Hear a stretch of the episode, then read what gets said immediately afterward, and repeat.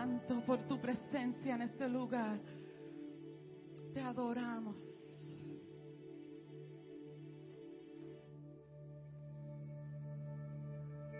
Hermanos, que el Señor les continúe bendiciendo. Hoy celebramos la resurrección de nuestro Señor. Pero antes de entrar a la celebración de la resurrección, quiero llevarlo al viernes antes. Y sabemos que, se pueden, pueden tomar asiento, sabemos que ese viernes en la vida del Señor fue un viernes de tortura, de dolor. Fue un viernes que Él sufrió tanto por nosotros. Y después de los soldados romanos darle, escupirlo, quitarle la ropa, hicieron una corona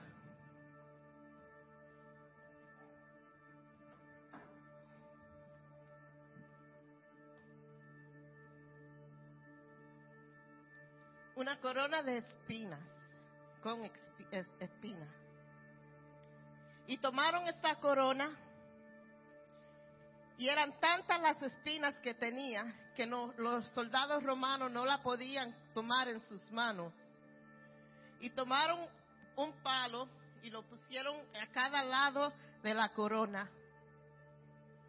Y cogieron con ese palo y forzaron la corona en la cabeza de Jesús.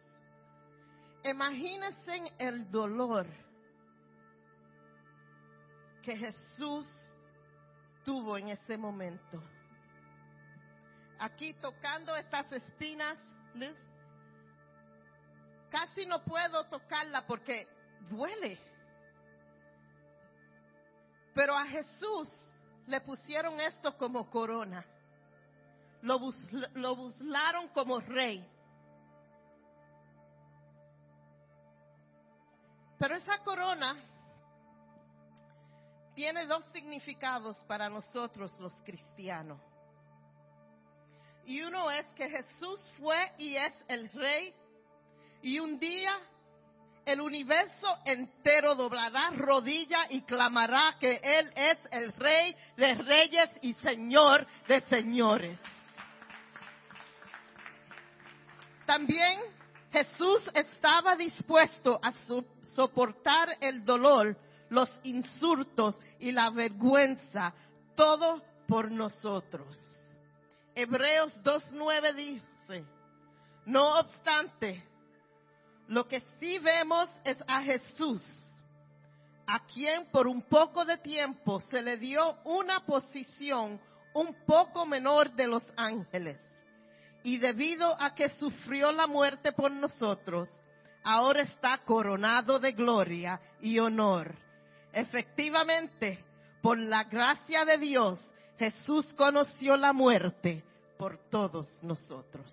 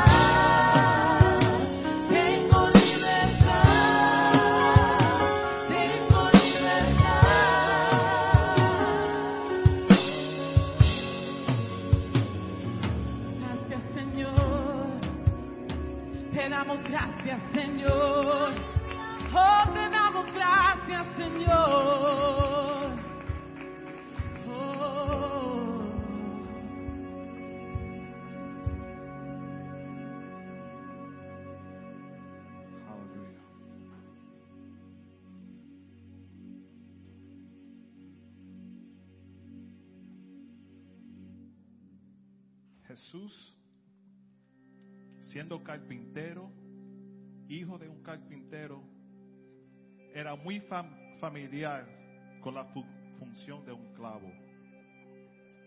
Los clavos fueron usados a menudo para reparar lo que estaba roto o para la construcción de algo nuevo. Los clavos en la cruz representan la fidelidad de Dios, porque todas las promesas en Él son sí y en Él amén, para la gloria de Dios por nosotros. Eso se encuentra en 2 Corintios capítulo 1, versículo 20. Los clavos en la cruz representan el fin de la religión como el mundo las conocía. Por medio de la crucifixión de Jesús, no somos sujetos a la ley de los religiosos. Tenemos un nuevo pacto por su sangre. Los clavos en la cruz representan el precio pagado por la iglesia. Aunque muchos no ven a la iglesia como algo importante, en Efesios nos dice que Cristo amó a la iglesia y entregó, su vida por ella. Los clavos en la cruz representan nuestros pecados lavados por la sangre derramada como sacrificios para perdonar los pecados de muchos. Los clavos en la cruz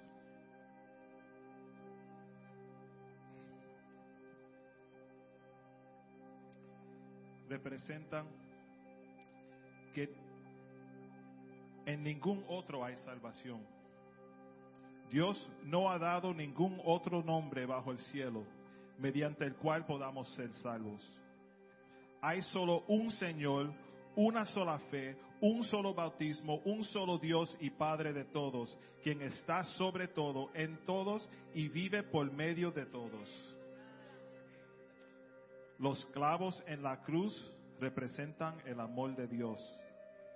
Dios mostró el gran amor que nos tiene al enviar a Cristo a morir por nosotros cuando todavía éramos pecadores.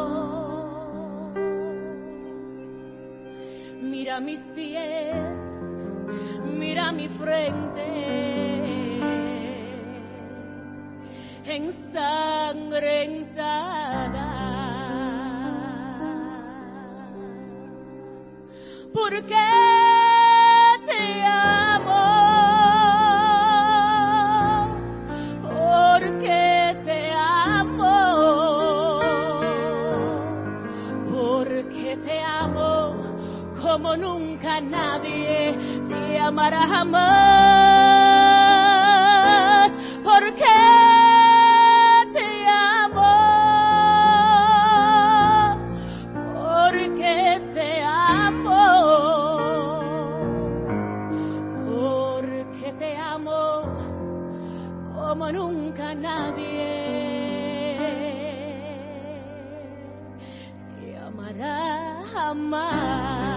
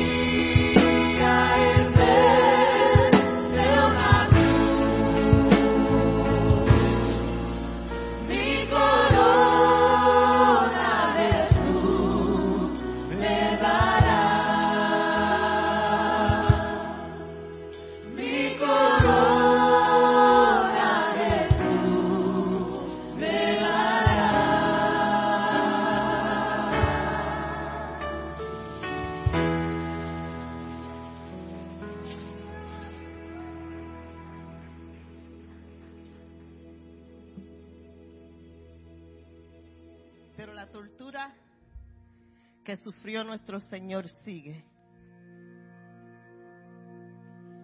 No solamente fue esa corona, no solamente fueron los clavos, pero también lo golpearon, lo azotaron.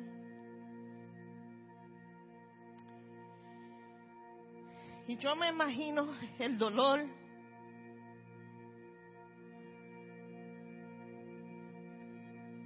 de cada vez que el soldado romano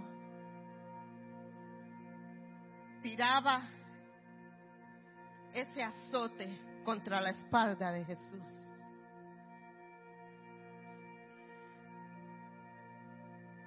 Qué dolor sufrió nuestro Jesús cuando los azotes con el látigo que tenía puntas de plomo, cada azote abriendo la espalda de Jesús.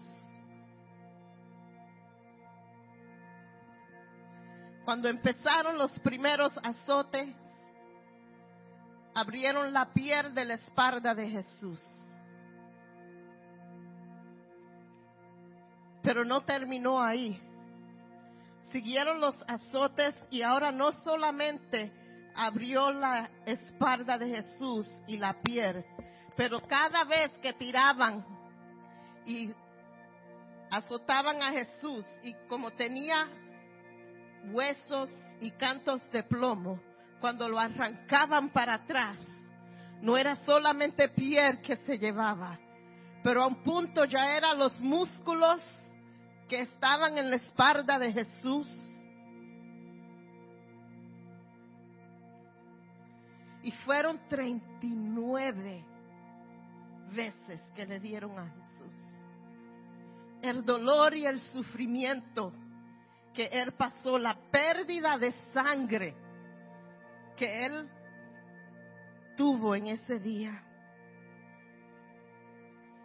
Y cada azote que le dieron a Jesús fue por ti y fue por mí. Fue por el amor que Él nos tiene a cada uno de nosotros. Ese sufrimiento, esa tortura que Él sufrió fue por ti y por mí. En el libro de Isaías 53, 5 dice, pero Él fue traspasado por nosotros, nuestras rebeliones y aplastado por nuestros pecados. Fue agolpeado para que nosotros estuviéramos en paz. Fue azotado para que pudiéramos ser sanados. Y después que lo azotan y él está ensangrentado, le ponen una cruz y lo hacen caminar hasta el Calvario.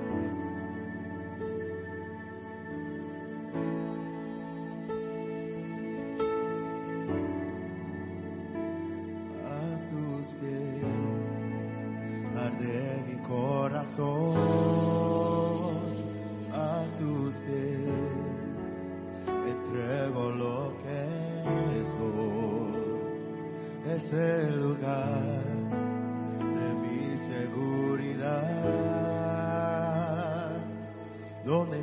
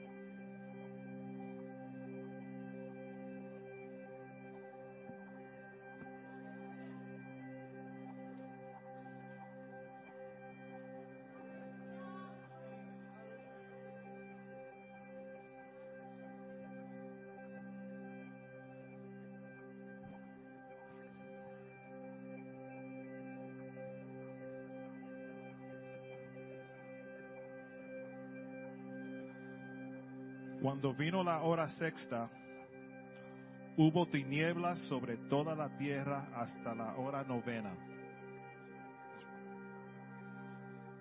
Y a la hora novena Jesús clamó a gran voz diciendo, Eloí, Eloí, lama sabactani, que traducido es, Dios mío, Dios mío, ¿por qué me has desamparado? Mas Jesús, dando una gran voz, expiró. Entonces el velo del templo se rasgó en dos, de arriba a abajo.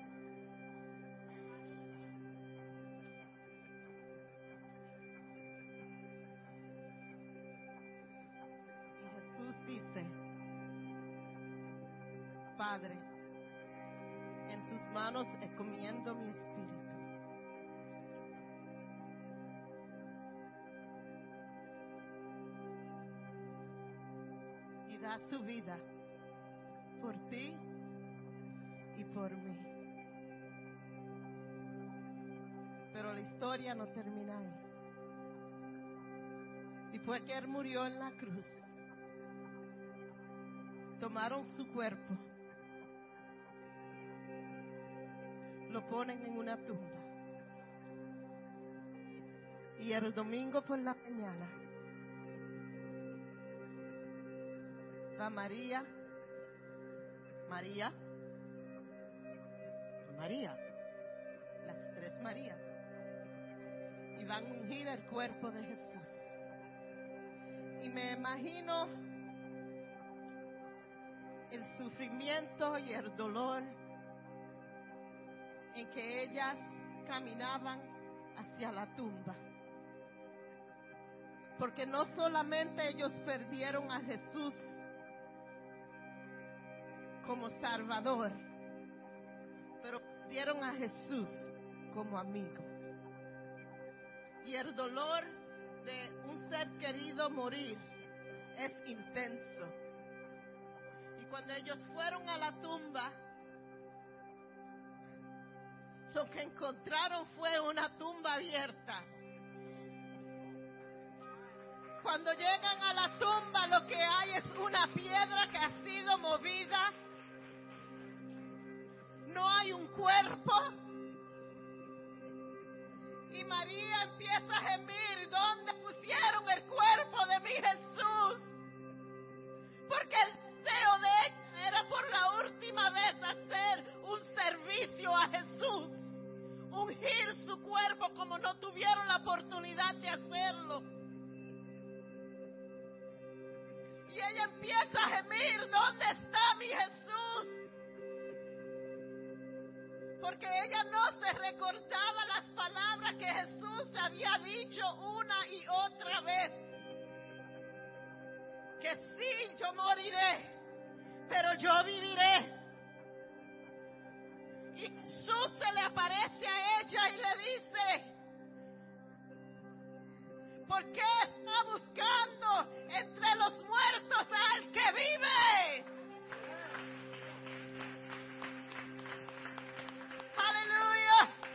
Le dice ella, vete y dile a los discípulos que yo estoy vivo. Pero dice, dile a Pedro. Porque recuerdas en que Pedro lo había negado y el sufrimiento de Pedro tenía que haber sido intenso. Dile a Pedro. No. Y ese mismo espíritu que cogió ese cuerpo de Jesús, que ya no funcionaba, ya no tenía sangre que, que corría por su cuerpo, ya el corazón no trabajaba, ese Espíritu Santo que empezó a activar las funciones en el cuerpo de Jesús para que tenía vida, ese mismo Espíritu mora en ti. Ese mismo espíritu que le dio vida a Jesús está en ti. Y en esta tarde queremos celebrar la victoria que Jesús tuvo sobre el Calvario. Queremos celebrar su resurrección. Queremos celebrar porque Él vive. Porque es por Él que podemos decir que estamos en victoria. Porque Él tuvo victoria sobre la muerte. Y nosotros andamos en victoria. Porque nuestro Jesús, Él vive y está sentado a la diestra del Padre. Muerte no lo detuvo. La tumba no lo detuvo. Glorificamos su nombre en esta tarde.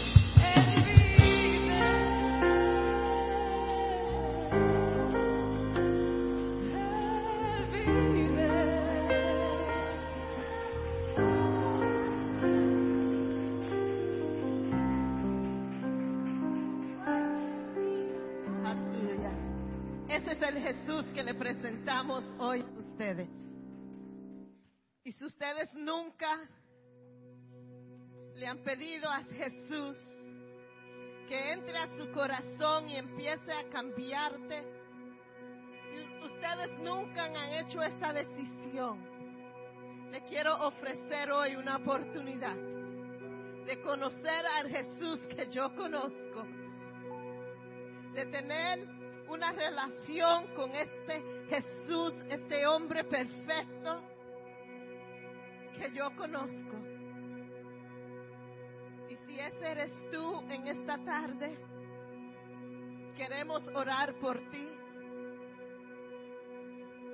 Y si necesitas oración en esta tarde,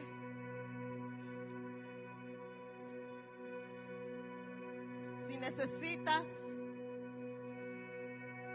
cambiar algo en la relación que tú tienes con Jesús, si te quieres acercar más de Jesús, si quieres conocer más de de su amor, en esta tarde te doy la oportunidad. Y si necesitas oración en esta tarde, puede hacer dos cosas. Una solamente levantar tus manos.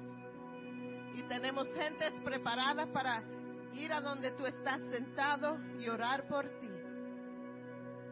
O si quieres también puede pasar adelante. También tenemos gente que están preparados para orar por ti. Pero no pierda la oportunidad de conocer a Jesús, de saber quién es Él, de tener una relación con Él. No pierda la oportunidad de cambiar algo en ti, de acercarte más a Jesús. Y si hay una situación en tu vida en esta tarde que para ti se ve imposible, te quiero decir en esta tarde que nada es imposible para Él. No hay situación muy grande, no hay enfermedad, no hay problema, nada es imposible para Él. Y estamos aquí preparados para orar. Estamos aquí preparados.